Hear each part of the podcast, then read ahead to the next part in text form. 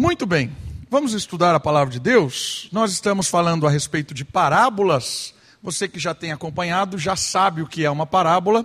Você que está chegando agora, você é muito bem-vindo e eu quero explicar para você o que é uma parábola. Uma parábola é um conto, uma história, uma palavra. É algo usado de forma didática para ensinar verdades profundas, verdades espirituais, por meio de coisas do cotidiano. Parábola era um recurso de ensino muito comum nos tempos antigos, no Oriente Médio antigo. Era muito comum encontrar parábola. Jesus revolucionou esse método. Jesus ensina praticamente tudo, tudo que Jesus ensina na Bíblia é por meio de parábola. Praticamente tudo. O ensino de Jesus é parabólico. Jesus usa a ovelha, usa o trigo, usa uma construção para ensinar verdades do reino de Deus, da ética cristã, falar a respeito de quem é o Senhor, da graça, do perdão, por meio de parábola. Parábola é como uma pedra de toque. Você encosta e você enxerga além daquilo que você está encostando. Então aqui está a ovelha, mas na verdade não é sobre ovelha que Jesus está falando. Jesus está falando sobre pastoreio, sobre cuidado, sobre amor, muitas outras questões espirituais do reino de Deus. Parábolas são recursos de ensino muito profundos. E nós estamos caminhando nas parábolas de Jesus. A parábola de hoje está no Evangelho de Lucas e só no Evangelho de Lucas, capítulo 13, do versículo 1 ao 9. Eu queria que você abrisse a sua Bíblia. A parábola de hoje é a parábola da figueira sem frutos a parábola que usa a ilustração de uma figueira, de uma árvore frondosa, bonita, mas que não tinha frutos. A parábola de hoje vai falar sobre arrependimento. Evangelho de Lucas, capítulo 13, do versículo 1 ao versículo 9. A história que precede a parábola é importante para entendermos a parábola, por isso a gente vai ler um pouco antes da parábola aparecer. Estão comigo? Evangelho de Lucas, capítulo 13, do 1 ao 9.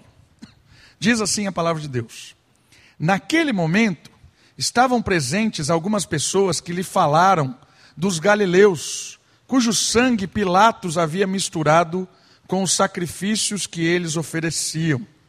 Jesus lhe respondeu: Pensais que esses galileus por terem sofrido essas coisas, eram mais pecadores que todos os outros? Eu vos digo que não. Antes, se não vos arrependerdes, todos vós também perecereis. Ou pensais que aqueles que aqueles dezoito, sobre os quais a torre de Siloé caiu e os matou, eram mais culpados do que todos os outros habitantes de Jerusalém? E eu vos digo que não. Antes, se não vos arrependerdes, todos vós também morrerão, também perecereis. E ele passou a contar esta parábola. Certo homem tinha uma figueira plantada na sua vinha, mas, quando foi procurar fruto nela, não achou. Disse então ao viticultor: Há três anos venho procurar fruto nessa figueira e não encontro. Corta-a porque ela ainda ocupa a terra inutilmente? Ele lhe respondeu: Senhor, deixa ainda este ano, para que eu cave ao redor dela e a adube, jogue esterco.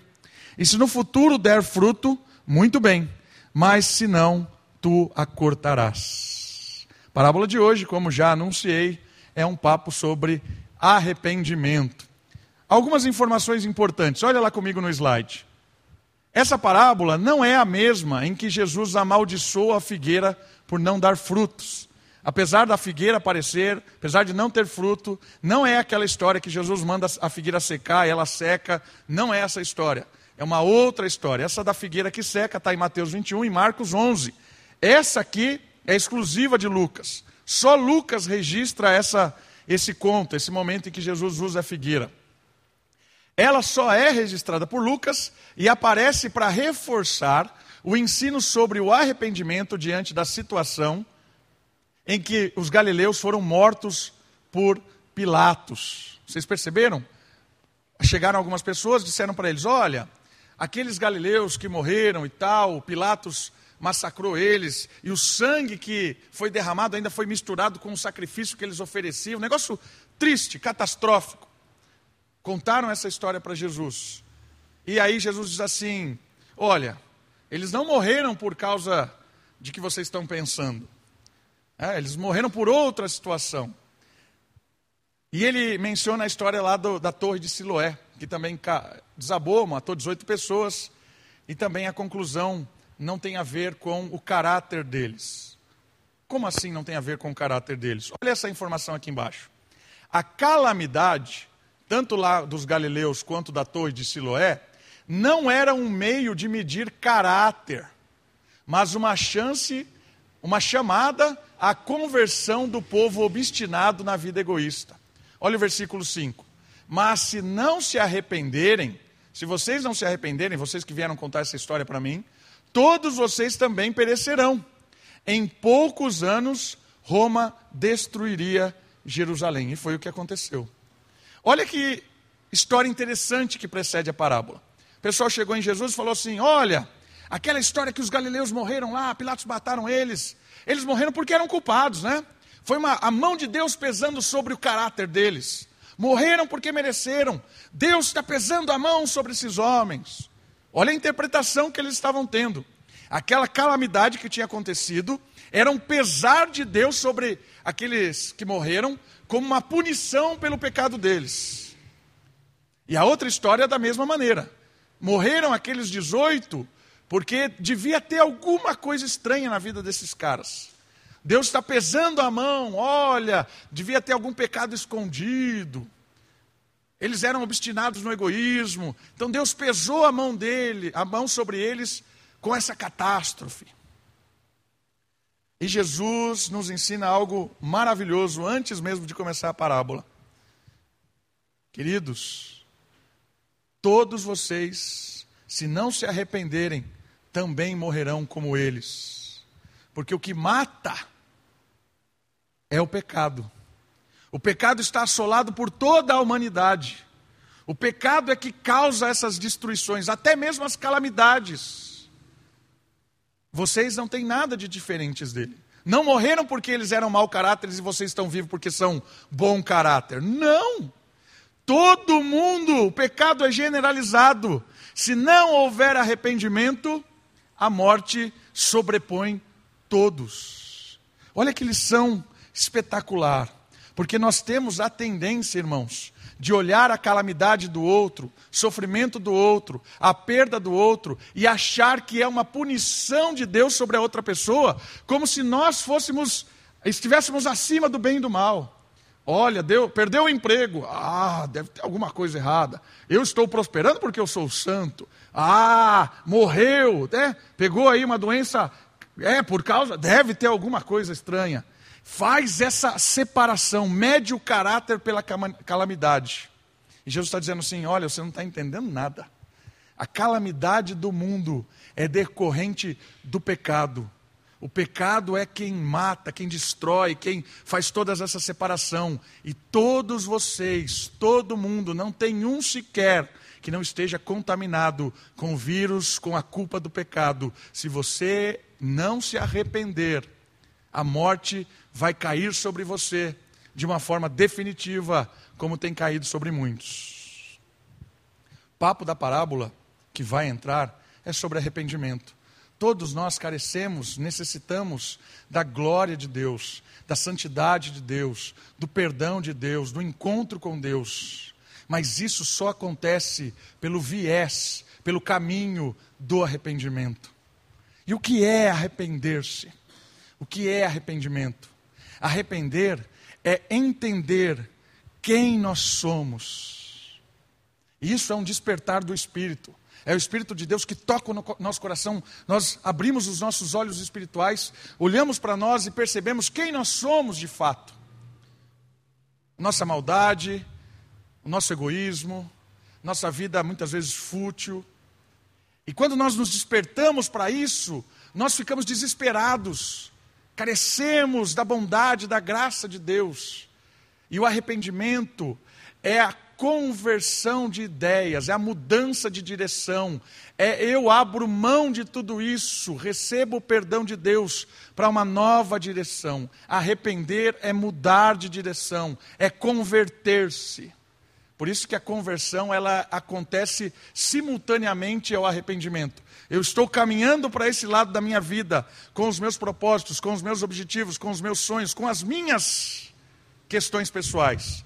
De repente, Jesus me mostra: olha, você é tão mal quanto aquele lá que você está julgando que não é, que não é digno como você. Você é tão mal quanto ele. E aí há um despertar. Opa, eu careço da glória de Deus, do perdão. Me perdoe, Senhor, quebrantamento. E aí o arrependimento faz com que eu mude a direção da minha vida e agora eu caminhe em direção ao reino de Deus, buscando a justiça, em primeiro lugar o reino de Deus e a sua justiça e aí todas as demais coisas começam a se ajustar. Por isso, o papo da parábola hoje é para mostrar para todos nós: nós precisamos de uma vida constantemente de arrependimento, de mudança de direção, de correção, de ajustes. E a figueira, a história da figueira, vai nos mostrar o que é o arrependimento na prática. O que é que o arrependimento resulta na nossa vida. Vamos aprender com a parábola, então? A primeira questão que a parábola nos ensina é que existe um povo criado para frutificar. Porque a parábola conta a história de uma figueira plantada numa vinha. E a ideia de vinha, vinha é a ideia de Israel, de povo de Deus. Isso está em Isaías. Isaías usa a ilustração da vinha, de onde se planta uva, para o povo de Deus. E a figueira é plantada no povo de Deus. Então parece que aqui há um vínculo entre as pessoas que fazem parte do povo de Deus, são chamadas e plantadas nesse povo, Deus chama essas pessoas para fazerem parte do seu povo, com um objetivo. O objetivo que essa planta tem, que essa árvore tem, é frutificar, dar frutos vistos com arrependimento. Olha só, algumas informações interessantes. A vinha e a figueira aparecem na parábola como referências ao propósito de Deus para o seu povo. Qual é o propósito? Apontar o arrependimento e a justiça como um meio de vida. O povo de Deus foi chamado e plantado para dar frutos do arrependimento. E esse fruto de arrependimento é uma história nova, é uma forma nova de se viver, um apontamento para os povos de como cuidar de toda a criação, de como viver uma vida nova. Essa é a missão do povo de Deus. A expectativa do dono é frustrada quando se depara com a situação estéril da árvore que estava na vinha. Olha como começa essa parábola. Deus prepara um povo, Deus separa um povo, dá todas as condições necessárias por que, que é plantada na vinha? A vinha é o lugar certo. Terra ali certinho, preparado, está assim, no lugar certo. Deus fez um chamado do seu povo extraordinário. Ele montou um povo, deu lei, deu direção, condicionou o povo com uma missão de mostrar ao mundo como ser um povo abençoado e abençoador. Deus, quando chama Abraão, ele fala assim: através de você eu abençoarei todas as famílias da terra. A ideia de Deus chamar um povo não é para ficar mimando o povo. Olha como eu gosto desse povo, povo bonzinho. Os outros povos são todos malvados. Olha que povo, povo abençoado. Não. A ideia de Deus é chamar esse povo, purificar esse povo, trabalhar com esse povo, para que esse povo floresça e abençoe todos os povos da terra. O fruto da figueira mataria a fome de todos os povos da terra. Deus veio salvar todos os povos da terra, não só Israel. Por isso que quando a figueira não dá fruto, ela não está cumprindo o propósito.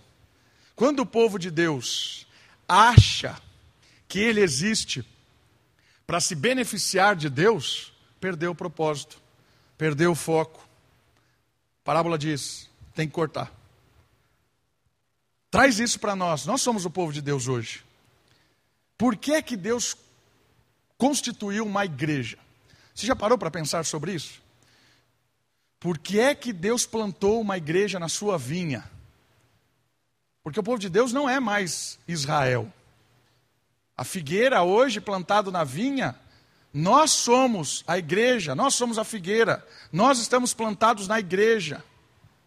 Por que é que Deus plantou um povo novo? Qual é a missão da igreja? É a mesma. Desde o começo.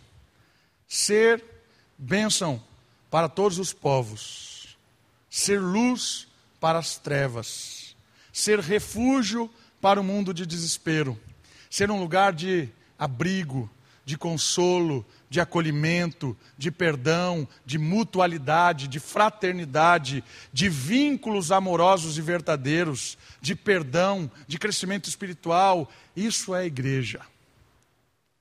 A igreja não é um lugar para condenar o mundo. Estamos aqui reunidos para gritar que o mundo está indo para o inferno, para dizer que nós somos bons e santos e eles não são nada. A igreja não está aqui para ficar recebendo bênção de Deus e olha só, eu sou bom demais, recebo bênção de Deus e esse mundo perdido não recebe nada. Não, esquece isso.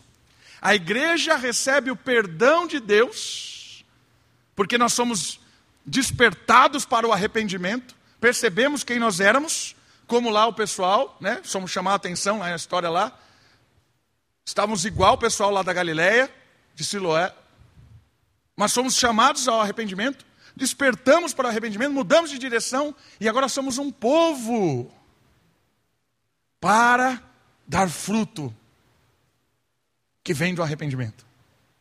E o que é esse fruto? Esse fruto é estar no mundo sem ser do mundo. É responder o mal com o bem é ser luz em meio às trevas, é salgar, como o sal tempera, é preservar como o sal preserva. Enquanto o mundo se decompõe, o sal é quem preserva, não deixa o mundo putrificar. É ser luz, percebe? Essa é a nossa missão como igreja. Dar frutos de arrependimento trazendo pessoas para perto. Ponto de salvação. Porque Deus nos salvou e hoje podemos ser ponto de salvação. Quando o dono da vinha chega e não encontra, não encontra fruto, ele está dizendo: é inútil essa árvore, vamos cortar. Não encontra fruto, vamos cortar. Isso tem a ver com o nosso segundo ensinamento. Primeiro, é que o povo foi feito para frutificar. O segundo é que o povo era um povo ativista, mas não dava fruto de justiça. Era uma árvore frondosa, bonita, plantada no lugar certo, mas não dava fruto de arrependimento. Perceba, a igreja, o povo de Deus, é chamado para dar um tipo certo de fruto. Fala mais sobre isso. Vamos lá. Israel desenvolvia a sua rotina civil e cerimonial com esplendor. Ou seja, tinha o templo lá? Tinha. Tinha sacrifício? Tinha. Tinha líderes religiosos? Opa, muitos. Tinha uma rotina eclesiástica? Tinha. Tinha os ritos? Opa, sensacional. E como é que Jesus não encontrou o fruto ali então? Como é que o dono da vinha não encontrou fruto num povo que tinha todas as suas práticas ritualísticas em dia? Porque fruto não é igual a atividade. Fruto não é igual religiosidade. Fruto não é apenas estar ativo. Fruto tem a ver com arrependimento, tem a ver com justiça, tem a ver com ser luz, como a gente já mencionou. Então perceba isso aqui. Israel estava aqui, ó, cheio de atividade, árvore frondosa. Os líderes, então, ocupadíssimos demais, mas não tinha fruto. Podemos estar também iludidos achando que Deus nos chamou para uma vida religiosa vazia, quando na verdade o nosso chamado é para revelarmos frutos de arrependimento. Queridos, isso é muito sério.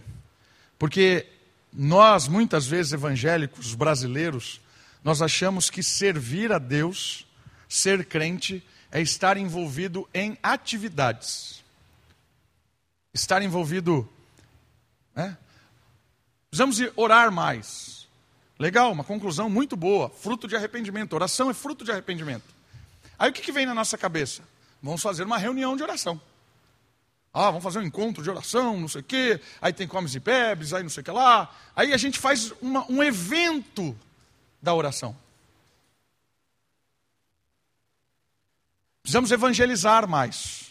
Fruto de arrependimento, evangelismo. Vamos fazer, aí reúne lá a galera. Vamos planejar. Vamos fazer atividades de. Vamos fazer o culto do amigo, o culto da, da, do, da colheita espiritual, não sei o quê. Aí faz uma. traz uma banda, e a banda vai tocar, aí traz um pregador famoso, vamos trazer um cara que é evangelista. Traz lá. Virou um evento.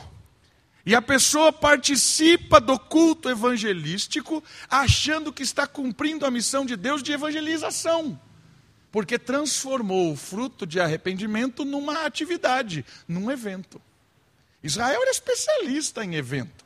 Tinha festas, festa do tabernáculo, festa da expiação, era bonito de ver. Chegava lá todos os povos, se enfeitava a cidade, cantava-se, um rito maravilhoso.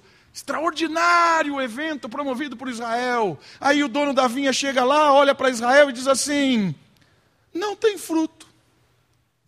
Como não tem fruto? Árvore frondosa, está cheio de gente aqui, atividade religiosa bombando, quanta gente, líderes religiosos fantasiados, espetacular. Como não tem fruto?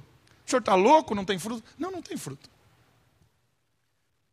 Irmãos, frutos de arrependimento não é vida religiosa vazia, não é fazer parte de uma atividade religiosa, não é. É viver isso na, no dia a dia. Porque o cristianismo, ele é prático.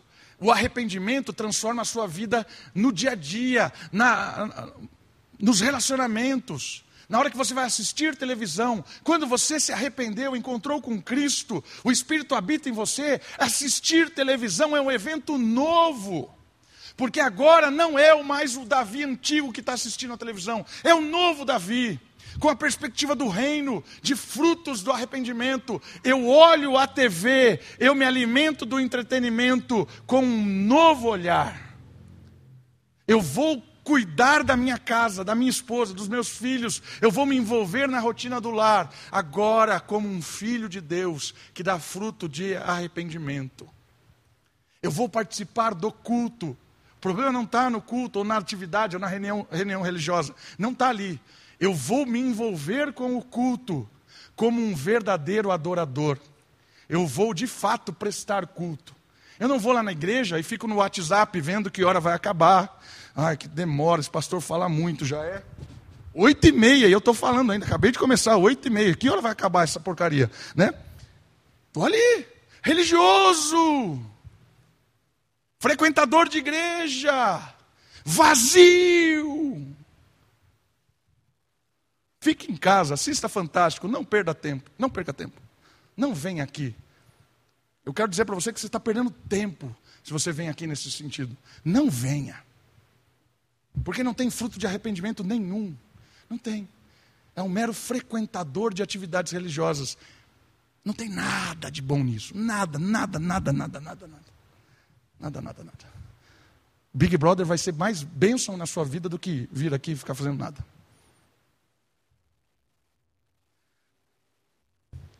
Porque para Deus, Obedecer é melhor do que sacrificar. Obedecer é melhor que sacrificar. O que significa isso? Coração contrito, coração novo. Aí o culto tem um sentido. Eu venho aqui e tenho um encontro com Deus, porque eu canto com coração quebrantado, eu adoro de verdade. Eu levanto a mão porque eu amo a Deus. Eu ponho a mão no coração porque eu amo a Deus. Eu choro porque eu amo a Deus. Não porque eu tenho algum vínculo ou queira aparecer para alguém. Não! Eu ouço a mensagem e olho o texto bíblico e eu quero que o texto bíblico trabalhe no meu coração, me alimente, me dê força, porque é a palavra viva. Eu vejo Deus na comunidade, eu tenho prazer nos encontros da noite, no sorriso do irmão, na bagunça da criança. Eu tenho prazer nisso, porque é o povo de Deus. Isso é fruto de arrependimento, é estar com o povo de Deus e vibrar com o povo de Deus. Não é uma atividade religiosa vazia. Isso não é fruto. Israel fazia atividades religiosas muito melhores do que a gente. Percebe que o culto não é um evento? Não é. Não é um evento. O culto é um momento de encontro com Deus. O seu trabalho não é um evento. É um momento em que as pessoas podem encontrar Deus no que você está fazendo. Os seus passeios não são eventos porque são momentos de alegria e comunhão, de descanso, que as pessoas podem encontrar Deus. Percebe? Mudança de perspectiva na vida. É alguém que agora assiste televisão, viaja, trabalha, brinca, conta piada, assiste futebol de uma nova maneira transformado pelo Evangelho, transformado pelo amor, pelo arrependimento, transformado por alguém agora que conhece a verdade e desfruta das coisas deste mundo, linkados com o Senhor. É nova vida, integrado. Por isso, um povo de atividade não quer dizer nada. Agora, um povo transformado impacta a hora que você chegar na faculdade amanhã, jovem, as pessoas vão ver Cristo em você. Você chegar amanhã no seu trabalho, amanhã é dia de folga, vai passear, aonde você for se divertir amanhã, parque aquático, cafeteria, sei lá o que, que você for fazer amanhã. A minha maior diversão é dormir, então, é, encontros. Né? Deus vai usar você para iluminar os seus encontros isso é vida com Deus. Isso é fruto de arrependimento. Isso é legal de perceber no texto.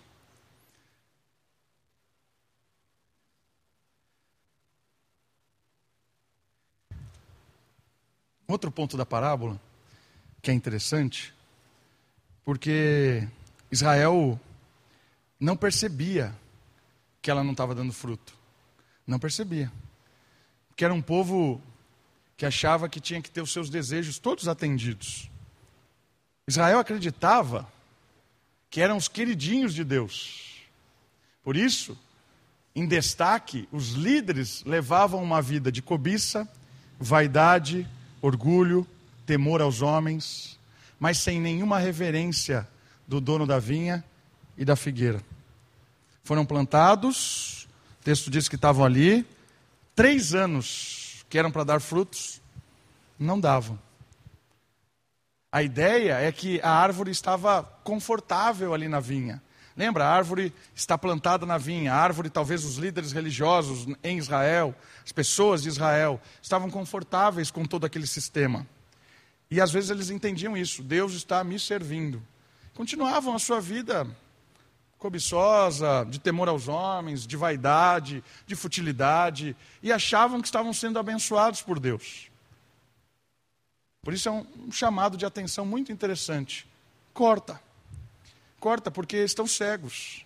Estão cegos, vivendo as suas vidas cegos. Mas olha que interessante isso aqui que acontece dentro do povo que está prestes a ser cortado. O dono pede ao, ao viticultor que pode a árvore, pois esta atrapalha o projeto. Assim, a terra boa poderá receber outra árvore que possa frutificar para a justiça. Precisamos ter cuidado para não zombar de Deus. Deus aqui está dizendo: corta para que a gente coloque outro. E Deus fez isso com Israel. Deus tirou Israel e colocou a igreja. O povo de Deus no Novo Testamento, ele é a igreja. Deus tem um plano com Israel aí, é outra história. Mas foi tirado e foi colocado outro. Deus está chamando a nossa atenção hoje. Deus tem um projeto para nossas famílias, para as nossas vidas. Deus quer que nós frutifiquemos frutos de arrependimento. Estejamos atentos com isso. Como meu, meu tempo hoje está mais reduzido, eu quero pegar uma outra parte da parábola. Tenho bastante coisa para falar, mas eu quero pegar esse ponto aqui. Hã? Como é que Deus é paciente com a gente? A parábola diz que já tinha passado três anos. E aí o dono fala que vai cortar. E aí o, o servo lá, o viticultor, diz assim: Olha, não, não dá mais uma, uma oportunidade? Vamos dar mais uma oportunidade? Vamos. O que nós vamos fazer? Mais um ano. Vou dar uma largada aqui, vou botar esterco, né? vamos, vamos dar uma animada nessa árvore, vamos ver se ela frutifica. Isso tem a ver com a paciência de Deus e tem a ver com um projeto de Deus muito prático para nós. Olha só, após três anos de insistência, em seguida, aconselhado pelo viticultor, o dono ainda concede um ano para que a árvore frutifique. Nesta hora aparece o estrume, né? que é o esterco lá, para quem sabe fertilizar a planta e despertá-la para a vida. Deus fez isso diversas vezes com Israel. Mandava um profeta, o profeta alertava, vai dar ruim, e dava, viravam cativos. Vai dar ruim de novo, não ouvia, dava ruim. Deus é paciente, trazendo para nós. Muitas vezes a gente está levando uma vida, como a gente viu ali, né? Do, do, do cara que acha que, que Deus está para nos servir. E essa preparação né, do esterco e tudo mais, tem a ver com Deus trabalhando na vida e no coração de cada um de nós individualmente. Lembra, a parábola começa com duas tragédias. Jesus diz: a tragédia serve para que vocês se arrependam, para que vocês despertem para as realidades do mundo, para que vocês parem de viver uma vida de futilidade. Deus é paciente e Deus usa algumas estratégias para mexer com a gente, para nos despertar o arrependimento. Note isso como é legal. Deus usa coisas da nossa vida para dar um, uma chacoalhada em nós, queridos. Várias. Várias. Agora, eu não sei qual é a sua história, mas talvez Deus está chacoalhando você para que você perceba o que é importante nessa vida. Às vezes Deus usa uma mensagem, uma pregação, um pregador, para te incomodar, e esse incômodo, opa, eu estou recebendo aqui o esterco para poder mudar, despertar, se arrepender, dar frutos.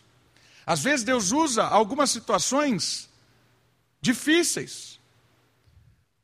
Às vezes Deus usa uma situação familiar, uma briga. Às vezes Deus usa uma escolha errada que fazemos. Às vezes Deus usa uma situação de perda. Deus usa algumas situações difíceis para que a gente tenha a oportunidade de arrepender e viver uma vida no reino. Isso aqui é muito legal, porque tem gente que passa por várias provações, vários momentos difíceis, e ele supera aquele momento. Teve a oportunidade de lidar com algumas situações difíceis e sai desse momento. Mas tem muita gente que sai desses momentos e sai ainda tolo. Porque as conclusões que ele tira daquele momento são conclusões extremamente mundanas, mundanas e burras. Passou por uma dificuldade tremenda, Deus curou de uma doença gravíssima. Aí sai daquela, daquela situação, a pessoa sai com umas ideias assim: nossa, agora eu preciso aproveitar mesmo a vida, ganhar dinheiro, preciso agora aproveitar não sei o quê passou por uma catástrofe, foi abençoado, recebeu o esterquinho ali de um ano, desperta e continua tolo. Caso da figueira.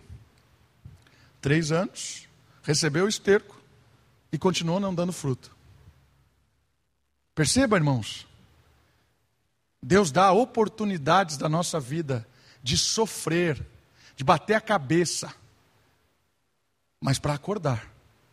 Porque tem muita gente que passa por uma desgraça e não acorda, continua sendo tolo, continua sendo insensato e é cortado. Tem gente que está cortada da igreja há muito tempo e até agora não entendeu. Continua no seu ritual, mas está cortado faz muito tempo. Olha aqui. Irmãos, isso é muito legal de perceber. Porque agora a gente olha as situações das nossas vidas e aprende com elas. Cada oportunidade que Deus dá para você é uma oportunidade de crescer e amadurecer. Olhe para as situações que você vai viver amanhã e olhe como oportunidades de amadurecer e, crescer ainda que sejam difíceis, ainda que sejam dolorosas, se Deus está permitindo você viver aquilo, experimentar aquilo, passar por aquilo, Deus ainda tem um propósito formativo espiritual sobre a sua vida. Mas você pode passar por aquilo, clamando a Deus para que te livre, para que te livre. E quando Deus te livrar, você ainda sai como um tolo. Não saia como um tolo, saia como alguém que cresceu, que amadureceu, que aproveitou a oportunidade e saiu dessa situação com frutos de arrependimento, louvando a Deus pelo privilégio de sofrer porque a partir de agora eu tenho que ensinar para as pessoas, eu tenho uma nova maneira de enxergar a vida, eu posso confortar, eu posso estar sendo útil no reino. Saio de uma situação difícil, maduro, não tolo. Enxerguem os estercos da sua vida com oportunidades de crescer e não de ser cortado. Saia das dificuldades, como homem, como mulher, preparada para abençoar pessoas, ser útil no reino, e não como um bobão da vida que tira conclusões absurdas e segue como um cego espiritual. Cada oportunidade, privilégio de crescer, privilégio de amadurecer, mudar. E Deus é justo para a gente terminar. No entanto, se a resposta da árvore insiste né, em seguir uma vida morta, não haverá outra saída a não ser o corte. João 15 mostra a dinâmica da poda de Deus, que primeiro quer despertar, mas depois quer tirar fora mesmo. E eu quero encerrar lendo esse texto de João, capítulo 15. Vai um pouquinho para frente, o último evangelho, capítulo 15 de João, ele fala sobre essa, essa poda que eu acho que é interessante da gente perceber como é que Deus trabalha. Evangelho de João, capítulo 15, é o último texto da noite.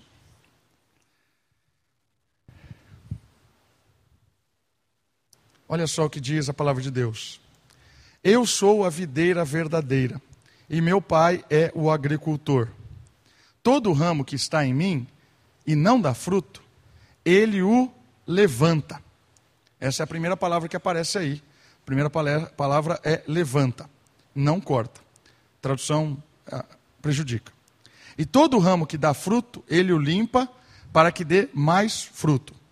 Vós já estáis limpos pela palavra que vos tenho falado.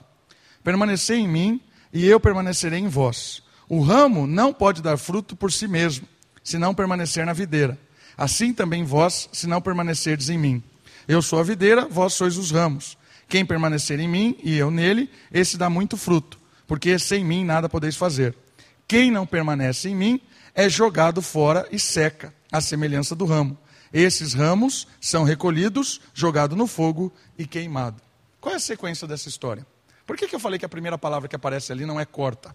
Porque a ideia dessa primeira palavra lá no original grego é levantar. E qual é o sentido de levantar? Diferente de como é hoje, as, as uvas são plantadas no alto, né? Antigamente a, a uva era plantada baixa assim. Tanto é que ela, um, uma das pragas da uva era a raposa, né? A raposa comia. E aí, o que ele está falando? A uva tá, tá a videira está com dificuldade aqui, está com dificuldade de dar fruto. A analogia da parábola é a mesma. Vamos dar esterco? Vamos. Qual é o esterco aqui? Levanta. Então pegava a uva que estava embaixo, erguia. E esse erguer apoiava a uva aqui numa, numa parte mais alta, dava uma podada, é a ideia do esterco, para que ela pudesse frutificar. Então a primeira coisa que Deus faz como alguém que não está dando fruto é erguer, levantar, para dar a oportunidade para essa pessoa produzir frutos. É exatamente a mesma ideia da parábola. Então Deus está chamando a nossa atenção. Olha, está gerando fruto de arrependimento ou é só uma vida religiosa? É um cristão que está trabalhando no reino, no seu trabalho, na sua família, está mostrando, testemunhando o evangelho, sendo alguém justo, íntegro, fraterno, né? arrependendo-se do seu pecado todos os dias, pedindo perdão, confessando, tendo uma vida justa. Né? Todos nós somos pecadores, mas temos a oportunidade de recomeçar. É isso aqui, Deus está nos levantando. E aí o texto termina dizendo assim: Mas se mesmo assim, depois de levantar, depois de adubar, de cuidar, continua não dando fruto, o que, que ele faz ali? Ele pega, corta e lança na fornalha para gerar energia, que era uma forma de gerar energia. Né? Jogava lá no fogo. O que esse texto está ensinando? Está ensinando que muita gente acaba sendo perdendo toda a sua oportunidade de servir e é lançado fora de bobeira. Né? Lançado fora de bobeira. E aí virou cego, correndo atrás do vento, correndo atrás de uma vida sem sentido, porque não se despertou para as oportunidades que Deus nos dá. Irmãos, eu queria terminar olhando esse texto e, e apontando para nós. Deus sempre nos dá oportunidades de produzirmos frutos de justiça, de abençoarmos esse mundo, de sermos um veículo, um instrumento, um meio de trazer paz, justiça, testemunho. Mas a gente pode continuar vivendo a nossa vidinha sem pé nem cabeça, com os nossos desejos, com os nossos sonhos que não tem nada a ver com, a ver com o reino às vezes. É mais uma vez, através de mais uma parábola, que Deus está nos dando esterco, fofando os lados, falando assim: olha, e aí, que tal começar a frutificar? Mais uma oportunidade. Mas não se esqueça: Deus é justo. Deus é justo. Deus não se cansa dos nossos recomeços, fato. Deus é misericordioso, Deus é gracioso. Mas Deus é justo. Deus é o agricultor que está olhando, às vezes, a árvore que está ali amargurada, morta, maldizente, só fala mal, só produz bobagem, é um estorvo. O cara acha, acha que é crente ainda, mas só, só prejudica o reino. Já está cortado há tanto tempo, mas ainda rota que é presbiteriano. Que nós não caiamos nessa, que possamos nos despertar para o verdadeiro evangelho, para ver uma vida que frutifica e seja bênção nesse mundo. Vamos orar? Baixe sua cabeça, feche os seus olhos. Olha o Senhor. Peça a Ele que, se é momento de poda na nossa vida, momento de nos levantar, de nos adubar, que nós possamos receber isso com sabedoria para frutificar. Se é o momento de nos motivar, né, porque nós já estamos na causa, que seja motivação. Estamos firmes, graças a Deus. Sigamos e prossigamos. Vamos orar por isso. Pai querido, muito obrigado pela tua graça, pela tua misericórdia. Continue trabalhando no nosso coração, nosso caráter, nossa vida. Que a tua palavra seja viva na nossa, no nosso dia a dia, no nosso cotidiano.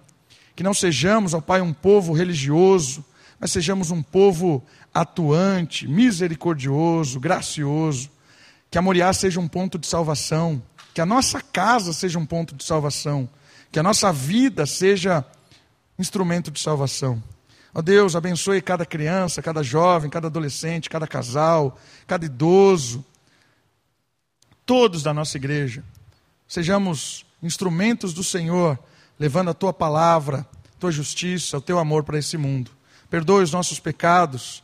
Obrigado porque o Senhor insiste em nós. Obrigado porque o Senhor nos poda, o Senhor nos renova. Pai, nos usa, nos usa neste mundo porque quanto mais formos usados, mais seremos felizes, satisfeitos, e o nosso prazer está em Ti, ó Deus. Obrigado, louvamos ao Senhor no nome de Jesus. Amém.